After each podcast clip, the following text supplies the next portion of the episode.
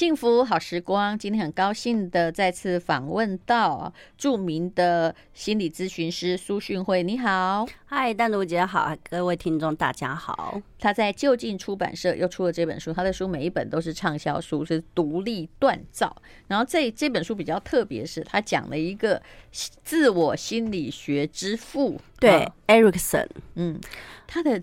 全名叫什么？艾瑞艾瑞克艾艾瑞克森，你有没有觉得呃 重复了三个字？对对对对对，为什么呢？那其实他是呃很有典故的哦，因为是他自己的这个艾瑞克森这个姓氏，其实是他后来成年后给他自己的。嗯，那原因是因为他很小的时候，三岁的时候，他妈妈就带他改嫁。嗯，可是那时候他三岁嘛，懵懂无知，所以他妈妈并没有让他知道说他的生父其实另有其人。是，所以他就以为说他的这个继父是他的生父。可是问题来了，他其实是北欧人，长得又高大又金发又蓝眼的白皮肤，但是他妈妈是犹太人，对，他妈妈犹太人，又嫁给了犹太犹太人，对，可他长得就不是犹太人，就不是，所以当他去同同学的就是场合，然后跟同学说，哎、欸，我我家这是我爸爸我妈妈，其实所有人都觉得，特别是他的社区又是比较犹太人，对，所以大家都觉得是你到底哪来的啊？然后你觉得长得很奇怪啊，然后你跟我们就很多不一样嘛。其实那种连续剧就开始了。对，就会真的就是连续剧 啊！这应该是你妈去外面偷生的吧？所以他就一直问他妈妈，他就一直问他妈妈，但他妈妈怎么样都不讲。然后他就算是问他继父，他继父也都是说：“哎，去问你妈妈。”但是他妈妈就是不讲，是对他也很好，跟父亲还算不错，对，还算不错，算是有好好的呃教养他。但是问题是，他就是从青少年开始有一个蛮呃比较。大的一个冲击冲突就是说，他找不到自我认同，因为他没有办法。因为一般来来说啦，男性哈在性别的框架下，他还是会想要认同他的父亲，是父亲是他最重要的楷模。他那种这种感觉就是一个混血儿，然后突然生长在台湾社会，然后你还要告诉我说，那个你这。那你爸妈就是东方人，你可能是变种，他自己真的会觉得太特殊了，对，他就很难接受他自己。又加上我相信了，他虽然没有想很多，但是一定也有一些同才的歧歧视跟嘲笑，嗯，甚至是有一些呃拒绝他加入他们的这个团体，因为青少年是很需要团体的，对，这样子的状态。所以那个状况就是。你比我们差，我们也不要你。你看起来比我们高大，比我们好，我也不要你。对，特别我们也知道犹太人，他们其实在各个方面的能力都表现的蛮强的，然后他们的种族优越感确实也是蛮高的。那所以在这个情况下，他没有办法找到他的归属跟认同，然后他后来就开始去流浪了。他因为找不到自己，也没有办法在他自己的这个呃生长地去做很多的发展，所以他开始流浪。那流浪、流浪、流浪，就在他的欧洲流浪的时候，就有一个机会，他到了一个这个弗洛伊德安娜，就是安娜，呃，安娜就是弗洛伊德的女儿啊。所以这个安娜她就是做儿童的精神分析。然后那个时候他到这个学校任教是画画，因为他是学美术的，他就任教当一个美术老师。然后后来他就接受这个安娜的一个精神分析。那在精神分析的过程里面，他从被分析到开始学习心理分析、精神分析，嗯、然后之后他也开始帮儿童做心理分析。嗯、所以你看啊，他只是一个呃没有上大学的人，但是他后来是在哈佛任教。哎，然后这个还蛮妙的，对，就代表一个宗师比那个对对对，一代宗师。厉害，一代宗师。不用是他本人，他的女儿也一样，就叫弗洛伊德。对，然后呃，他的艾瑞森这个姓氏就是我说的，他在流浪的过程中找不到自己过程中，然后后来开始接受精神分析，想要去疗愈自己的过程中，回看自己的早年生命，然后他后来发现，他终于把这件事放下了，他没有再要执着于找到他的生父。然后他就是接受他自己，甚至接受他的出生到他那个时候长到的状态，然后他就决定赋予一个自己，我觉得是非常 empower 的一个决定，就是说他决定成为他自己的小孩，他成为他自己的父亲。所以他在艾瑞克后面加上 S O N，对不对？对，所以他的名字才会是我是艾瑞克。我是艾瑞克自己的儿子，我也是他本人。对对对，嗯、所以我觉得这个是还蛮是一个转化的过程啦哈。因为有些人就会发现他的生命纠纠结结、纠纠结结，就一生就是很难去跨越或者是接受跟放下某一个他认为在他生命里面可能是污点啊，嗯、可能是一个很大的一个创伤挫折点啊，或者是他觉得某一个部分他觉得遗憾或懊悔，可是他在那个懊悔里面花尽了他所有生命的时间。是是，嗯，所以这也是一种。种拯救人的功德，而且这个人我觉得很妙，因为他长得不像犹太人。你有没有想过？因为他刚好历经了第二次世界大战，他曾经逃离了希特勒的危害，然后才辗转到美国。是，如果他看起来就像个犹太人，哎，说不定对他就逃不过。所以，对，你知道有些时候哈，上帝会给你的不同的灾难。到后来，只要你活得久，你会看得到他的道理。是他真的活得很久，活到九十几岁。对，而且说他是自我心理学，因为他写了一个健康人格发展与危机。对，他那个时候对整个美国政府很重要，他是一个重要人物。就是美国政府那时候，因为世界大战之后嘛，哈，二二战之后，其实很多人的那个内在啊、心理啊、健康方面，其实都受到很大的损害。然后接下来，他就造成整个社会上蛮大的动荡，所以他那时候就要提出很多的这个。给国家的报告啊，就究竟我们要如何的呃重新去培养养育，从儿童开始，我们要怎么样给他们一个健康人格的一个养成的过程，呃，是一个蛮重要的人物啊。那你可不可以简单的，当然要简单概述不容易啦。那一个什么叫一个健康的儿童？OK，因为如果你不健康的儿童，嗯、你到最后你就要花很多力气让自己恢复健康心灵嘛，是对不对？我们讲到健康的儿童哈，这个绝对跟我们这个东方社会，甚至是我们传统的这个家庭哈，这个观念完全不一样。嗯、哦，就是这个里面的健康是说，因为对孩子出生开始最重要的一个最重要的需求叫安全。是啊，那个安全就包括生理的安全，然后情感的安全。嗯，那他就会强调说，哎，你的照顾者是不是情绪是稳定的？哦，然后再来就是你会不会就是呃疏忽了他身体的需求哦，甚至是疏忽了他可能很需要你去安抚，或者是很需要你去拥抱的时间。其实你在这里也写说，其实你也不必 over 或想太多，什么二十四小时没有啊，然后每一片尿布都是妈换的。他说，其实小孩哈就是一个。要被照顾到，对，要被抚摸到，对，你其他也不用真的想太多，真的，妈搞什么胎教有的没啊？那个太多了，对，over，那应该是一个商业伎俩，就是你他哭的时候要有人在他旁边安稳的，对不对？而不是一直看到你在。哎，一会儿对他好，一会儿很暴躁，对，是不是情绪不稳定？有时候哎呀，秀苗苗，有时候呢又这个发脾气，对，他找不到那个跟你相处的规则，他将来。就会很惨。确实，我们在研究里面就发现说，如果小孩子的时候，他感受到的这个环境中所谓的社会规范，那这个规范者或者是规范本身都是不稳定的，嗯，他就造成他接下来整个人在适应上很大的阻碍跟困难。那所以意思就是说，你怎么样有一个哎稳定的状态、稳定的教养方式，然后稳定的一些规则啊，不是说你都不能给他什么样的规矩或者界限，而是说你既然给了，你要好好的引。引导他，循循善诱他，嗯、而不是就是改来改去。是，所以你就说大人的承诺为什么很重要，对不对？你可以都不承诺，说我本来那个时候你要原因，或我那天真的没有空，我在国外，但是你不要就是先答应，先答应哦，后来没出现，是，否则他的期望就会落空。然后你知道小孩心里。有一个本簿子，他就会对帮他帮你打的分数，你永远看不到。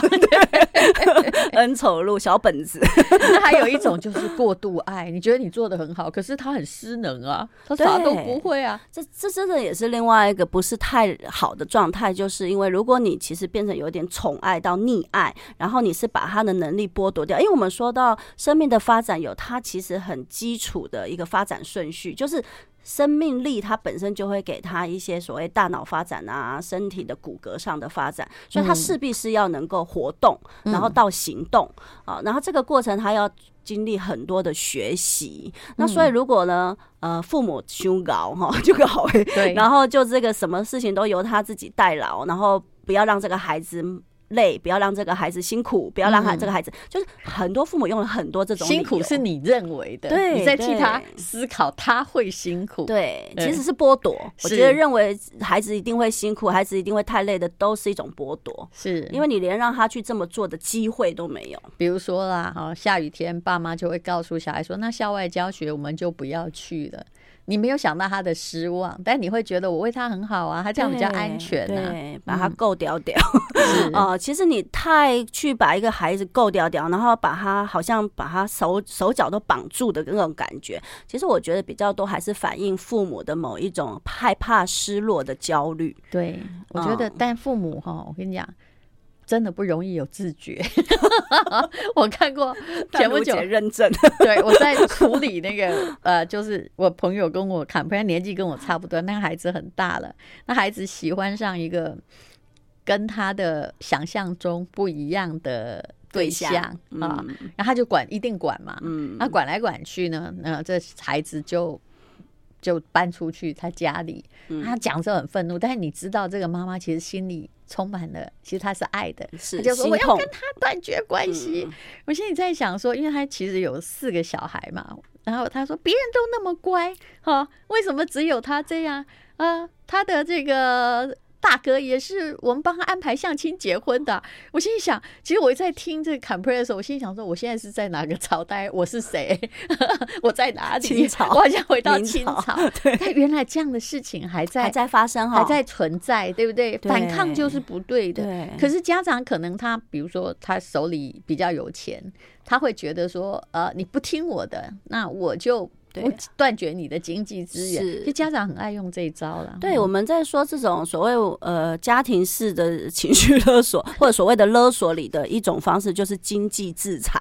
是是，但是经济制裁，我其实很难断定它是好还是坏。嗯，比如说呢，我是很有金钱现实意识，嗯啊。为什么呢？很有谋生能力，因为我从小被经济制裁，所以你只要不听我的话，我就不给你学费，那怎么办？那就要自己先去赚啊！嗯，嗯，所以淡如姐你就转化成自立自强，所以这也没什么不好。我后来想，从某个部分，嗯、可是就是要这个小孩不要受到这个经济制裁的威胁才行。要万一说你有条件拿去卖啊，或怎么样，就不是我现在说的这条道路，对，对不对？对，所以这个好难。其实完全就个人的他的反应跟判断啦。那你到底要怎么判断一个情境？而且在这个情境中，你能不能真的觉知你自己可能更深层的动机跟目的？我觉得这个也都是需要有一点时间的。好，我们这个下一段哈，就请苏迅会来帮我们做一下诊疗啊，也就是你认得出你自己吗？I like 好，我们现在一起来诊疗一下。你认出你自己吗？呵，你是谁？你知道你何以是你吗？如果我们做一个题目哦，请论述何以确认你是你。如果你和另外一个人或一群人站在一起，而有人冒充他是你，你要如何能够证明你是你？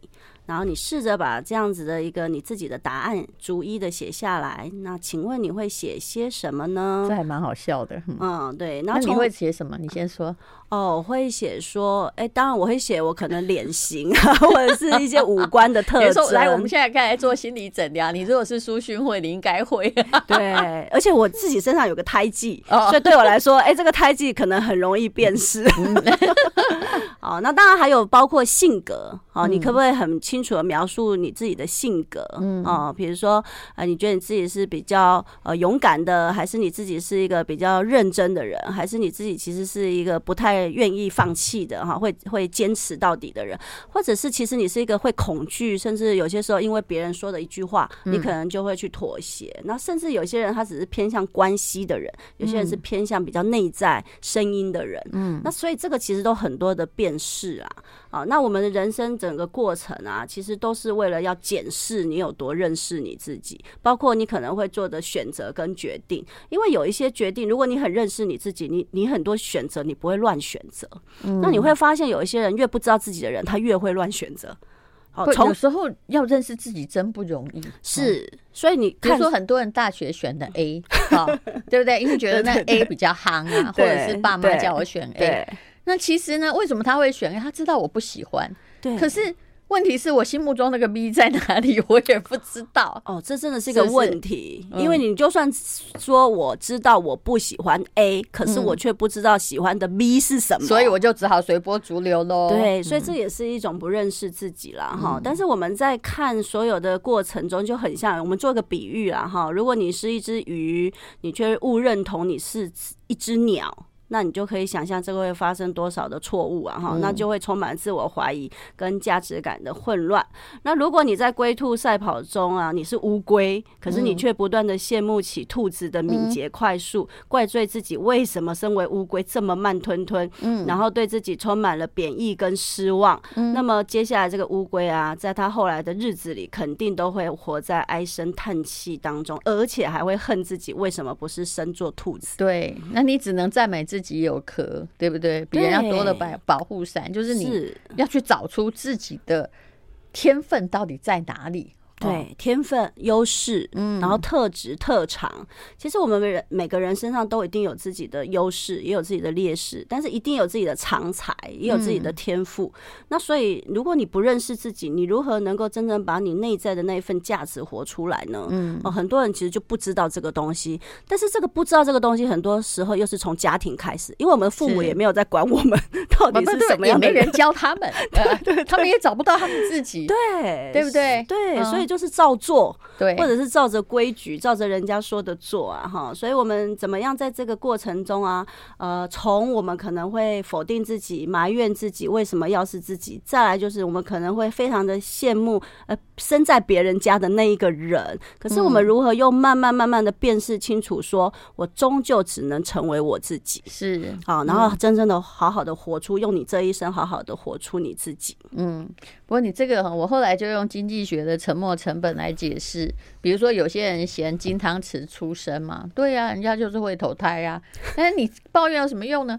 因为你无法重来，你知道吗？对于你而言，你当时已经没有投对了，对不对？对，那你就忘了他吧，因为那种已经无可挽回的事，真的不要回头，无意义嘛。对，很多人永远在讨论昨天的事情。啊，或者是啊，以前如果怎样就好，其实世界上完全没如果。对，就是说，你如果真正的好好的辨识这个情况，你就会发现说，不管你用五年、十年在谈以前的事啊，其实那以前的事就是真的都不会有有任何改变。那我们真正能改变的是我们的心态，还有我们这个看过去的经历的新的角度。那如果你是一个比较开展而且成长型的生命，你的成长会带给你一个新眼光，甚至是一个新的理解，来回看你过去所遭遇到的那一段人生，所以你一定会从那一段人生里面找到你的钻石。是，那很多人会阻挡你做自己啊。你书中也有提到说，比如说以前对于同性恋，他是有一种这个歧视感，所以要把每个人都训练成双性恋，都矫正。可是事实上哦，就算你发表的报告再成功，结果呢？哎，那个研究对象苛刻。他后来就自己就是自我了断了，是，所以就是这个报告好像成功，但是哎、欸，后面的故事是事实上它带来更大的伤害。对，无论如何，你都要知道自己是谁很重要。但你这段里面有一句话，我把它标起来，我觉得讲得很好，就是很多家庭哦，他陷入一片这个混乱，或者是低谷，或者是不可能那个回复的某一些。制造小孩的创伤里，是因为他们太想符合什么叫正常家庭，是，对不对？那什么叫正常？正常就大多数，所以我最非常讨厌人家跟我说，这就是这样才正常。我最讨厌正常这句话。为什么我不能？明明二十八十原则是不正常的人会赢，为什么要正常呢？对，对大多数的人来讲，可能他们也不太知道什么叫正常啊。嗯、那而且特别讲到社会规范或者是社会上面的集体的主流价值，其实它也是随着时代在改变嘛。哦，但是就是有一些人，他对于诶自己跟别人不同的这个不同，他会。会感觉到很焦虑、很不安，嗯、甚至在不同里面，因为我们过去的社会比较没有在强调所谓多元价值啊，对，然后这种互相尊重跟平等啊，哦，不太谈这些事情，就是一定要符合百分之八十的，要同。同才是正确的，可是其实所有的实验都证明不同，同是不正确，同也不是人类进化的根源，是。不同才是。是，而且这个才带来我们很大的一个进步，是。哦。那但是可能过去这个家庭的呃教育方式或者学校的教育方式，好像你那是那个百分之二十，如果很不同，你就是要准备被淘汰，是，所以他们就会活在淘汰当中，害怕这个淘汰。它其实是一个，其实一直到现在都一样啦，就是你要符合，就是要。超过前前五十，你才算是一个中等生，嗯、对对不对？Safe，他就是用大多数来评断你，那你自己要懂得看见自己的专长，跳出去。是，那你如果说你就是一直都拼在那个百分之三十啊、五十啊，那我就会说，哎、欸，这个你要再静下心来检视你自己的生存焦虑。嗯，你到底有多害怕自己不能生存？所以你要挤进那个安全区域。其实我们的生存焦虑从小就有了。如果你是全班的那个中等以下学生，你一定就。中中间以上也焦虑，中间以下也焦虑，中间以上是怕刷下来，所以你一直希望赶进那个及格，对，对不对？所以就好，要再更好，努力要再更努力，所以我们就集体焦虑啊哈。嗯、但是事实上，你做你自己，真的发现你自己的一个诶属于你个体的价值的时候，其实那个独一无二、不可取代。嗯、我有些时候才觉得那个才是更大的安全。是，就你要知道你是谁，但是。当一个人要知道自己是谁，其实不只是自我认定。有时候你觉得你是伟人，人家不觉得啊。你是谁？当然还要有一些社会。对，按照艾瑞艾瑞克森的说法，就是他还要一个团体，也要。集体跟社会、呃、认同，也需要同时认同啊。对，嗯、就是说，但是这这又怕又又不要跟别人一样，又被认同，这是怎么回事呢？哎、欸，意思就是说，其实我们在这社会上是找得到志同道合的人。嗯，你再怎么样跟别人不同，还是会有人跟你可以有共鸣或者是连接之处。所以你也不用觉得说，哎、欸，我这么不同之后一定很孤单。是，其实并不会。对，好，那我们等一下再来聊一聊。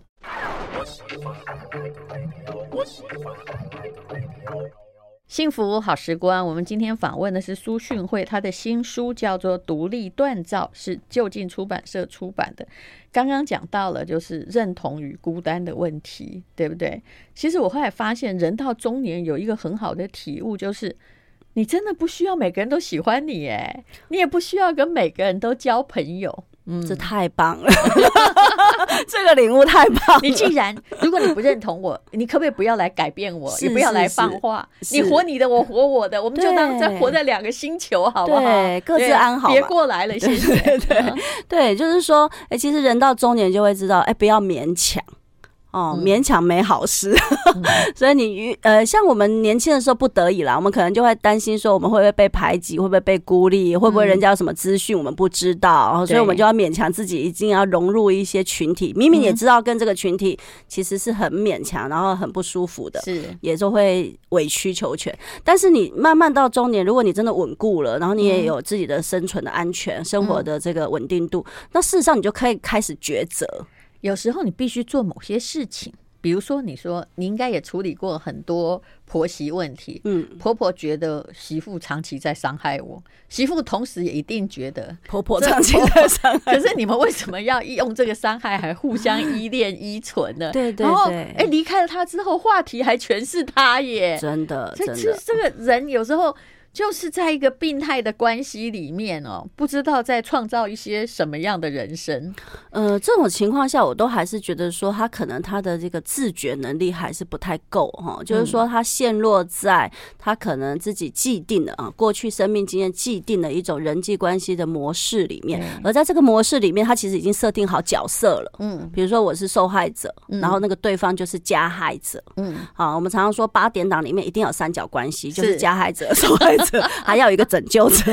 啊，那这个又演不完了长寿剧。那所以就是说，如果你没有自觉，说你会不会坐上了某一个什么样的受害者、加害者的角色，甚至也把别人设定在这个角色里啊，哈，那某个部分你没有要真实活着，你没有要真实体会你自己生命跟这个环境的互动，你只是想要落入你自己既定的那个剧情剧本里面而已。是，是你这个让我想起嘛，我们本来今天要谈那个中年人对爱的渴求，嗯，然后你又让我想起。说以前我看过的一个 case，他的太太的骄傲，虽然她对老公有很多 complain，、嗯、但是她不会跟老公 complain，他都 complain 给姐妹淘听。哦、他就说哈，可是哈，我不能离开他，因为哈，这个他如果没有我的话，他连袜子放在哪里都不知道。但后面呢，发展下来，你应该知道发生什么事。比如说后来他们呃婚姻就是有问题的、嗯、啊，然后他就离开了。有经过了一番挣扎离开，这老公也没有跟那个小三在一起，他一个人生活快乐的很。也就是他找得到袜子，你放心，而且他还过着他自己的生活，所以有时候很多剧本是你写的，别人其实没有要活在那里，对不对？对对对，他没有要成为那个角色，或者是跟着你这样子的剧情发展。那所以这里就讲到说，有些时候我们会合理化，嗯哦，合理化一些。其实你就事实或我们客观的角度，我们已经知道说，这里面一定有一个可能强势控制者，一个就是一个顺应的配合者。可是呢，这个模式如果没有到了节骨眼，它也很难真的被打破。但是如果你真的发现说，哎，自己其实是合理化，我我们合理化比较归咎在一个不成熟的防卫机制，它不是成熟。因为如果你是成熟的防卫机制，其实你还是要能够确保你跟关系、跟环境的互动，哎，都是能够达到一个平衡跟共好的一个状态。那所以就是说，如果你是不成熟，那个来自于过去呃一些自我中心，或者是你没有真正的打开你的眼界，真正的看见这个世界跟他人的存在，那其实你落入你自己设定好的剧情的脚本，甚至最后的结局，这个大概都可以预期得到啊。是，好，那我们现在呢，我们再来请这个心理咨询师哈，既然他来了，帮我们做一个叫做自自我认同不足自评表吧哈。哎，今天帮大家诊疗一下，看你看怎么样的评分哈，就是有五个问题嘛，对不对？对，五个问题，看你怎样叫做足。自我认同足跟不足，你如果五题里面就是打勾的这个题数越多，那当然就是越不足哦。所以你如果说，哎，这题我没有，那就是说，哎，你还有一个基本的自我认同。那如果你都没有这一些状况的话，就代表你很有自我认同哈。好，那所以第一题就是时常呃有那一种无法坚定表达自己的倾向，害怕被反驳和否定。嗯，好，那这样子的人就是通常就是欲言又止，嗯、或者甚至根本不表态。是，好，那是这是第一个。那第二个是。觉得要追逐一个理想完美的自己，嗯，不论何时都对自己感到不满意和否定，也就是你平常每天都在自我检讨，检讨里面都是负面的否定，嗯，好，那因为你觉得你还不够完美了哈，你有没有这个倾向？好，那第三个是，哎，怀疑自己在社会的价值，认为对社会来说自己就是一个没有价值、一无是处的人，嗯，好，你有没有这个感觉？自觉啦，我们现在讲的都是你的自觉。好，那第四个是只。只要在团体中，就会常常感觉到被团体成员轻视跟忽略，哦、呃，常会感觉到有敌意的存在。这个很严重、哦，不管你对别人有敌意，还是你觉得别人对你有敌意。青少年的时候，我觉得这是这个很强烈。但是如果到中晚年之后，我想你就有自我伤害的倾向，对，或者伤害别人，或伤害别人。啊，那最后一题是处在群体和个人之间的选择跟反应，很常经验到冲。冲突矛盾，没有办法很安适，嗯、是嗯。不过说真的，大家也不要觉得说，哎，每一个都有差的可能性是难过的。我自己应该也不是全圈。你说很多时候就认为你要做到好像是很容易，但其实不是。是像毕竟有社会环境嘛。是像其实我对自己的要求是严格，有时候我也会沮丧，我会觉得说。我真的其实哈，好像很多事做成，可是某个地方我还是很失败的。其实这就是自我完美的追求啊！是我可不可以不要那么什么都按照我自己的愿望来成功？这是背后需要反省，因为你还是一个一直在求好的人。嗯，可是要不要用那个？失败来判断自己，这个要自我跟自己聊，哎，对不对？对对。比如说小孩考很糟，我可不可以不要把他认为是老娘的失败？是是，这个很重要，这个很重要。就是说，哎，这也是孩子学习的历程的一个机会。我觉得我这样讲，大家很多的小孩的妈妈就懂了，因为你也许自己也觉得，哎，我老婆也做得不错啊，我工作也做得还可以呀，生活我也满意呀，哈。为什么有一件事很失败？可是小孩哎，今天的数学考不好，你就觉得说我失败了，我怎么会这样？或者小孩顶撞你一句话，你就觉得我失败了。但这时候当然你会有这个情绪，但你要反过来说，为什么我要定义这样就是我失败？这是也许这是他的失败，不是我的失败，对不对？对，就是说你怎么永远充满失败？哎，你如果真的要找问题，哪怕找不到。对。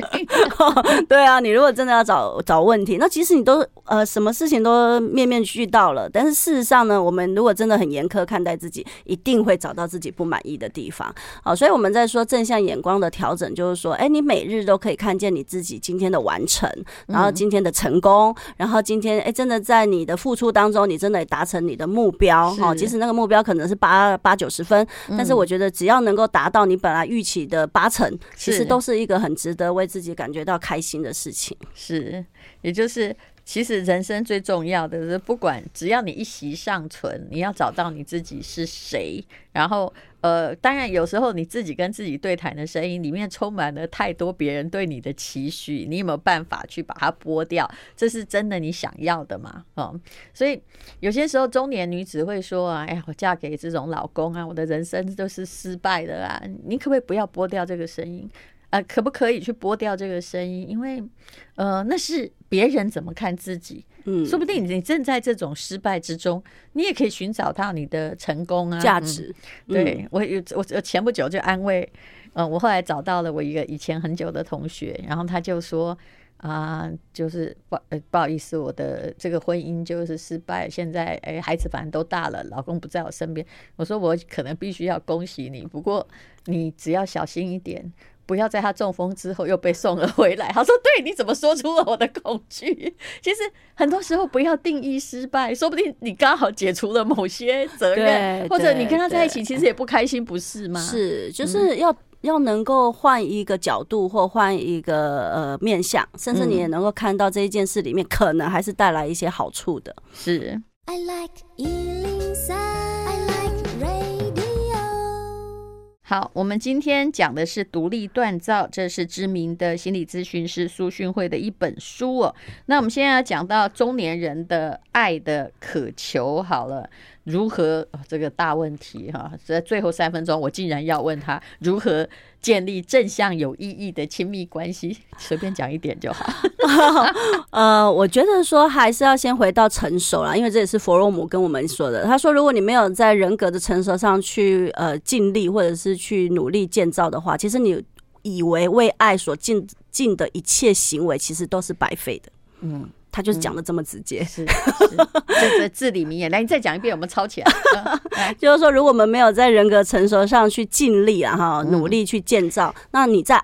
以为爱的事物上的一切行为都是白费的，真的是真理耶！我看到很多人就牺牲了自己，然后很怨怼，为了要这个节省一碗饭，或者是哎呀，这个每天送孩子补习，啊、然后就让孩子这个呃，希望他卓越比别人好一点的长大了。可是其实后来孩子走了，因为走了是说他跑远了，因为他觉得好可怕，是他要离开这个控制，是因为这个人。只要你不爱自己，你形成的那个环境氛围的 feel 哦，就是不愉快、不愉悦，永远在挑剔别人的，就像个集中营一样。嗯、所以你并不会真的让你周围的人，因为你这样子的对待，他们就感受到爱。所以爱要回到你的自我成熟，然后你知道怎么善待自己，因为你善待自己，你这个行有余力也足，你自然而然就知道，哎，怎么样也让别人的生命在好的状态下去发展。嗯，哎，发展观念我觉得很重要啦，就是说你不要把生命看死了，然后也把自己的这个行为当做一定要一切成功在你，然后你忘记了其实其他的生命有其他生命的契机跟、嗯、跟他们的转化的一个能力。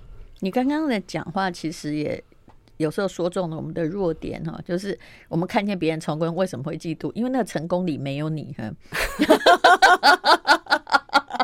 有没有觉得 是？所以无论如何还是要有调试力，调试还是要回到接纳我们自己啦。是，总而言之呢，你可能要承认你的失落，承认你的脆弱，然后有些时候要告诉自己说。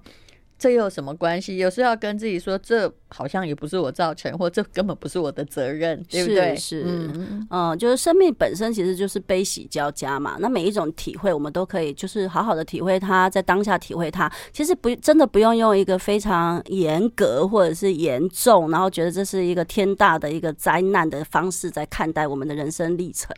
是这个书训会这本书里面到处都是小测验啊，其中我也建议你看看一百八十。十五页的测验，你不用去看咨询师，你自己做一下就好。